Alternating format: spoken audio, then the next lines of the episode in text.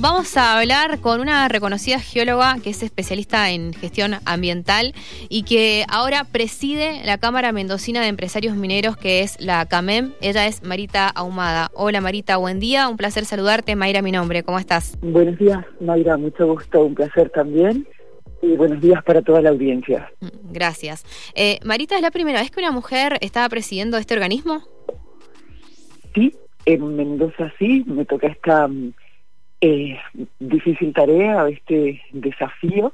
Y bueno, tenemos sí el antecedente ya que en otras provincias de la Argentina cámaras mineras están siendo lideradas por mujeres. Así que bueno, soy la primera en la provincia, pero no la primera en el país. Em, ¿Nos puede contar eh, a qué se dedica la CAMEN, cuáles son los principales objetivos y, bueno, cuál es la relevancia que tiene también dentro de toda la discusión que hay en la provincia de, Mendoza por el desarrollo minero? Sí, principalmente eh, trabajar a nivel más que nada comunicacional y siempre tratando de estar del lado de los intereses de las empresas que trabajan en aportar las materias primas para toda la industria en general, eh, desde los no metalíferos, los áridos, las rocas de aplicación, y en este caso, bueno, particular, llevar un poco de mm, luz o verdad técnica sobre lo que es la minería no metalífera. Eh, ¿Qué pasa con la provincia de Mendoza, con los minerales que podemos eh, tener acá? ¿Cómo es el desarrollo y qué imaginan ustedes a futuro? Esto también, lo que se está trabajando ahora, digo, es a, es a largo plazo. ¿Cómo se hace para poder atraer las, las inversiones también aquí eh, de manera local?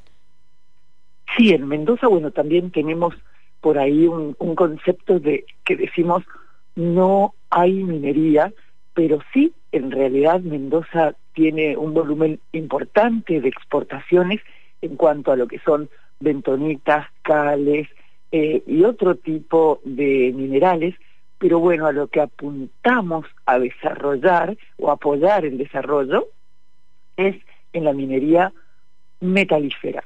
Tenemos la gran posibilidad de contar con recursos minerales mm, como cobre, por ejemplo, que necesitan ser explorados y que son los que en este momento internacionalmente son los minerales, junto con el litio y otros más, pero obviamente no son los únicos, los que son eh, buscados para mm, abastecer a toda la industria para este cambio energético, para esta mm, ayuda o contribución con el clima. Entonces tenemos un potencial geológico muy interesante en Mendoza que necesitamos explorar, que necesitamos poner en producción, pero esto no es a corto plazo. La exploración requiere entre 8, 10 años más 5 años de estudios técnicos.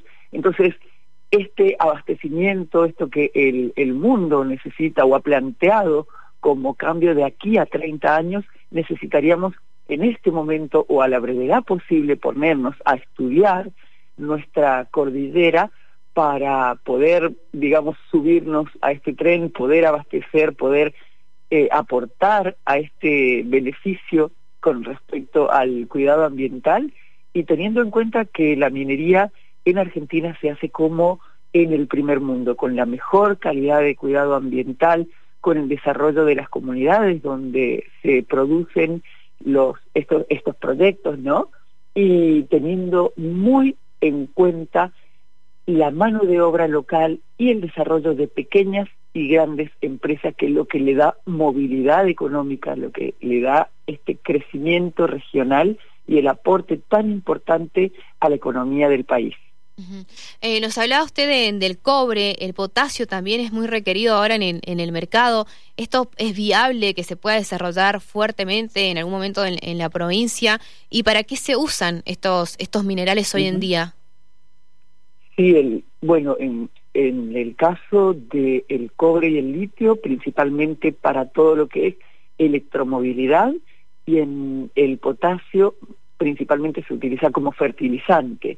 Hay que mm, hacer un estudio muy minucioso de cuáles son los proyectos que tenemos en Mendoza, cuál es la demanda que hay internacionalmente, cuáles son los precios internacionales porque eh, son commodities como la soja, por ejemplo, tienen cotización en bolsa, tienen, em, por ejemplo, informes de, sostenibilidad muy importantes que hacen que puedan ponerse en valor a nivel internacional. Y bueno, tenemos un gran potencial en Mendoza, tendríamos que poder desarrollarlo, tenemos que llegar a la sociedad con esta verdad técnica y científica que pueda quitar los miedos que han sido en largos años metidos por campañas del terror y del susto con estas falsas verdades que, bueno, obviamente han provocado esta reacción negativa en la comunidad.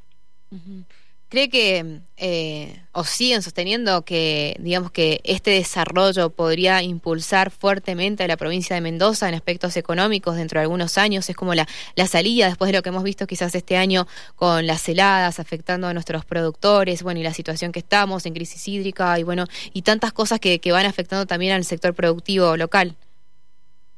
Así es, justamente la minería tiene este efecto multiplicativo, digamos, que es lo que le da eh, el verdadero valor económico. No es nada más que se paga por extraer el mineral, eh, esta regalía, que también es uno de los falsos conceptos que andan circulando, ¿no? De que la minería solamente aporta el 3% de la regalía, sino todos los impuestos que se pagan, toda esta generación de empresas que pueden prestar servicios, que pueden vender bienes, todos los profesionales que pueden trabajar. Y tenemos también este otra este mito posverdad que son empresas extranjeras que vienen, que se llevan todo, que no dejan nada, pero en realidad son empresas que manejan capitales multinacionales, pero quienes trabajamos somos las personas de las localidades, somos los profesionales formados en el país, fuera del país, somos la señora, por ejemplo, que puede llegar a bordar el logo de una compañía minera en una camisa y esa es la verdadera riqueza económica que tiene la minería, este factor multiplicativo, esta mm, creación de, de cadena de valor, ¿no?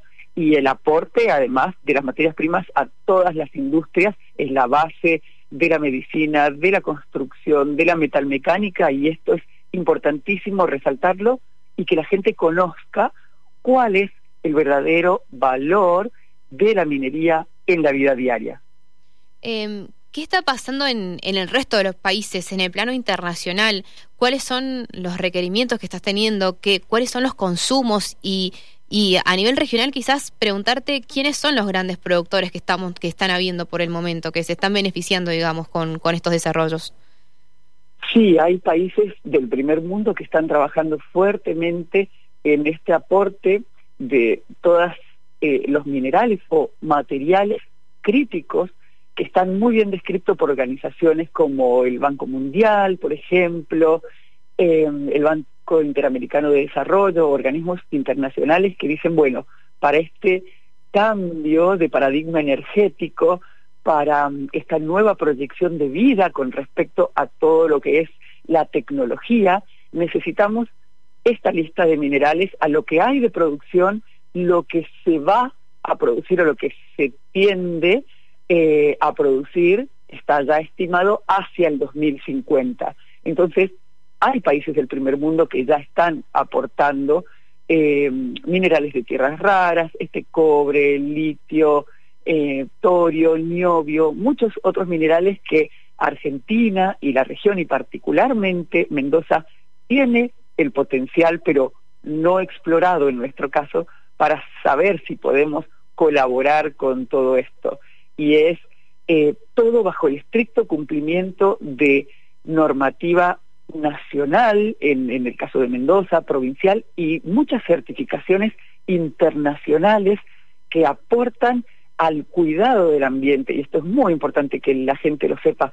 Eh, Argentina es mm, en la minería, hablando de minería, el único país que cuenta con su, o sea, con, en, dentro de todas las industrias, de Argentina, la minería cuenta con su propia ley de protección ambiental. Es la ley 24.585 y cada provincia tiene su decreto que la reglamenta. Además, Mendoza tiene una propia ley de protección ambiental que se viene a sumar a este cuidado, entonces es importante resaltar que se hace con el mayor cuidado ambiental, con eh, tener en cuenta esto no de desarrollar las comunidades donde están los proyectos mineros o donde se piensan llevar a cabo en lo que es este equilibrio que proponen los objetivos de desarrollo sostenible.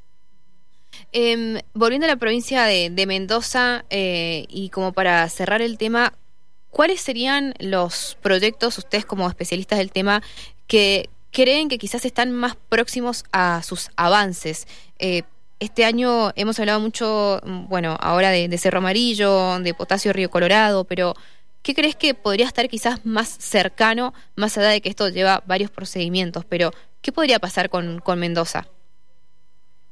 Y Mendoza tendría mm, que realmente tomar en serio esto del desarrollo, esto de la posibilidad, porque la minería representa solo uno de los pilares que puede aportar este crecimiento económico local y regional. No es la minería la que va a venir a salvar, pero es una de las grandes industrias que puede colaborar con este crecimiento económico y también aportar estos estos ingresos de dólares que necesita el país, también exportando minerales que ya Mendoza lo hace, como decía al comienzo de la nota, con todos estos minerales no metalíferos y, algunos em, otros otras otros insumos también. Pero bueno principalmente creo que Mendoza se debe este debate serio no y tratar de pensar en que em, tenemos que ayudar al cuidado del ambiente, tenemos que observar y estudiar muy bien la legislación que hay en la provincia en este momento y ver justamente cómo hacemos o de qué manera podemos aportar para estos proyectos que ya están avanzados. Eh, tenemos un proyecto de cobre que está ya hasta con aprobación ambiental, tenemos estos otros proyectos ahí en danza que están siendo estudiados, uno de ellos en la legislatura, pero bueno, seriamente y con el firme compromiso de saber lo que estamos haciendo, de tratar de conocer técnicamente cada uno de estos proyectos y de aportar al cómo queremos realizarlos. No minería sí, minería no, sino minería cómo la hacemos. Quien tenga algo para aportar técnicamente es bienvenido. La industria minera actual llama a todos los grupos ambientalistas a sentarse a la mesa, a colaborar para ver cómo lo hacemos de la mejor manera. Están llamados para debatir mm, cómo va a ser la distribución luego, que eso es también muy importante, porque a veces escuchamos esto de se llevan todo, no dejan nada, pero bueno, tenemos que saber datos muy importantes como que eh, de 100 dólares, por ejemplo, que percibe la minería, 55 se van en eh, aportes al Estado y de ellos el 85% van a aportes de la nación, lo demás queda en la provincia, entonces quizás esa distribución no se ve en las localidades y eso es lo que hace pensar a la gente esto del se llevan todo y no dejan nada.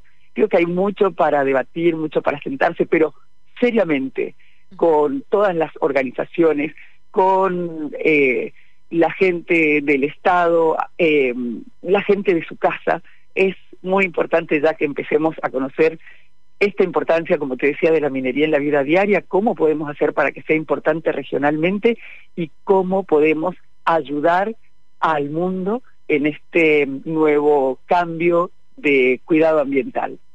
Eh, alcanzo una consulta que hace un oyente y es, eh, creo entender de que habla de la 7722 y eh, en este marco, eh, ¿qué proyectos, o sea, si es viable que se sumen otros proyectos como Cerro Amarillo también que se encuadren dentro de esta, de esta normativa? Sí, hay muchos proyectos que podrían, hasta el proyecto que mencionaba de cobre, fácilmente, tranquilamente pueden trabajar con la ley 7722. Lamentablemente tuvimos eh, la derogada ley 9209 que era superadora ampliamente y que venía a aportar muchísimo en materia de esto de distribución, ¿no? de todos los beneficios económicos, sumaba a instituciones de mucho prestigio de Mendoza y del país para ayudar, para saber de qué manera lo íbamos a hacer. Entonces, bueno, necesitamos también esto, responsabilidad eh, de parte de la sociedad, responsabilidad de parte de los legisladores para ver cómo hacemos minería de la mejor manera. Y sí, y desde la Cámara vamos a apoyar, apoyar perdón, todos los proyectos que se realicen, obviamente siempre bajo las leyes provinciales, nacionales y certificaciones y protocolos internacionales. Marita, gracias por estos minutos. Gracias a ustedes, Mayra, un gusto y bueno, quedamos en contacto por cualquier duda que tengan. Seguro, muchas gracias. Buen fin de semana, hasta luego. Hasta luego, gracias.